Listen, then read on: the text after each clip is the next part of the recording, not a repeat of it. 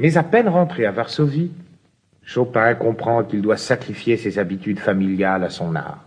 Je sens bien qu'il faut que je m'éloigne. Vienne, Rome, Londres, Paris, là je découvrirai le secret de mon expression. Et pourtant, quitter cette terre polonaise dont j'ai vu frissonner chaque sillon, ne plus sentir sur ma joue la caresse du printemps polonais, est-ce possible? J'ai le pressentiment que si je quitte Varsovie, je ne reverrai plus jamais ma maison. Ah, quelle tristesse ce doit être de ne pas mourir où l'on a toujours vécu. Étrange pressentiment. Cependant, quand on a vingt ans, quand on vient de donner dans sa ville natale deux concerts qui ont été d'éclatants triomphes, on ne pense pas sérieusement à la mort, non. Le mal dont souffre Chopin est un mal bien connu, qui inspire à celui qui en est atteint la plus révélatrice des valses.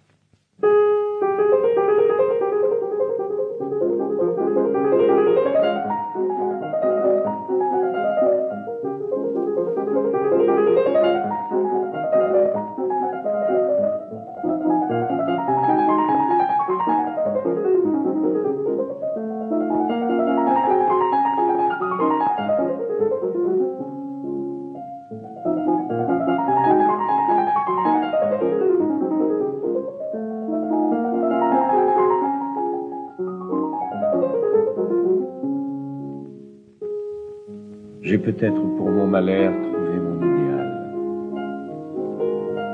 Il y a déjà six mois que j'en rêve chaque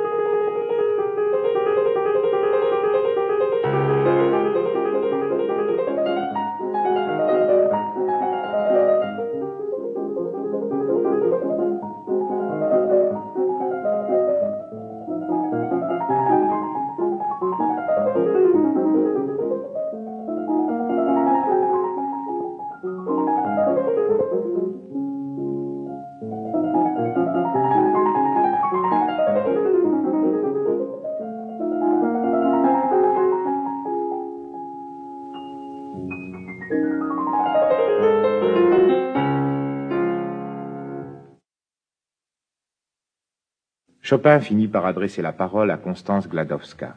Monsieur Chopin, j'ai reçu ce matin l'adagio de votre concerto. J'ai reçu aussi la valse et les chansons polonaises que vous avez écrites pour moi. Oh, peu de choses, mademoiselle, bien peu de choses. Mais non, monsieur Chopin, c'est trop, beaucoup trop. Je ne suis qu'une jeune cantatrice et ma voix... Oh, mademoiselle Constance, qu'importe votre voix. Comment?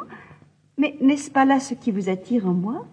Vous êtes musicien, je suis chanteuse, et une commune passion. Oui, oui, je sais, pour une cantatrice, la voix a quelque intérêt, mais quand vous chantez, moi, ce sont vos yeux que j'entends. Ma musique se chante aussi avec les yeux. Euh, non, bien sûr, vous ne pouvez pas comprendre. Les yeux de Constance n'arrêtent cependant pas Chopin sur le chemin des résolutions. En sortant de l'église, j'ai aperçu Constance. Alors, je m'élançai dans la rue. Et il me fallut un quart d'heure pour revenir à moi. Mais dès samedi en huit, je partirai, quoi qu'il arrive. Je mettrai ma musique dans ma valise, son ruban dans mon âme, mon âme sous mon bras et en avant dans la diligence. Il n'a pas fière allure, Frédéric, en cette aube du 1er novembre 1830. Et il serre contre lui une coupe d'argent remplie de cette terre polonaise qu'il a tant aimée et qu'il ne reverra plus.